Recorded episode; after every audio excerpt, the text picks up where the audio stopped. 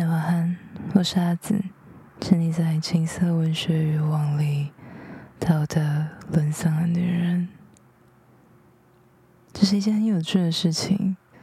虽然我说我道德沦丧，但其实我才是那个拥有比任何人都更加严苛道德标准的人。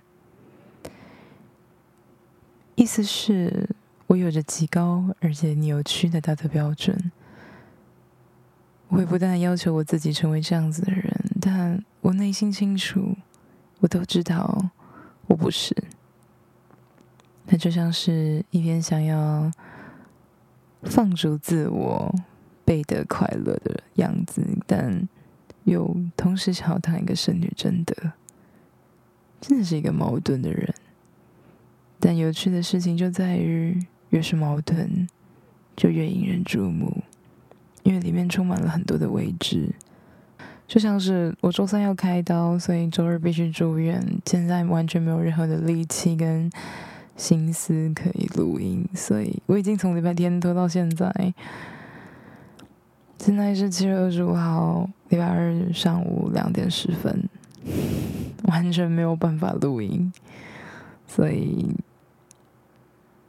这是一种很奇妙的感受。好，既然我们今天不能录音，那就录一段我自己最喜欢的，我自己写的文字送给你们。可能用打字的方式大家不想看，那我就逼你们用听的。能允许我吻你吗？像落日吻过的彩霞，像春雨吻过的衣衫，让我吻过你颤抖的肩头。尽管你说胖，我却依然觉得瘦弱的肩头。我没有觉得女性没有力量，反而常常被你迸发的热情和脸上闪动的光芒迷晕。只是当你被世事压垮时，只是当你被现实压垮时，强撑的红色眼眶，哽咽的深沉倾诉，让我感到脆弱不堪。是我脆弱不堪，你是我心上最柔软的一块，你的一个眨眼，一个微笑，都细细牵动我的心脏，微弱的疼痛，更何况那些被隐忍的情绪与压抑的哭泣。我想，我必须承认我的无能，我无法阻止眼泪、倾诉和无尽痛的产生。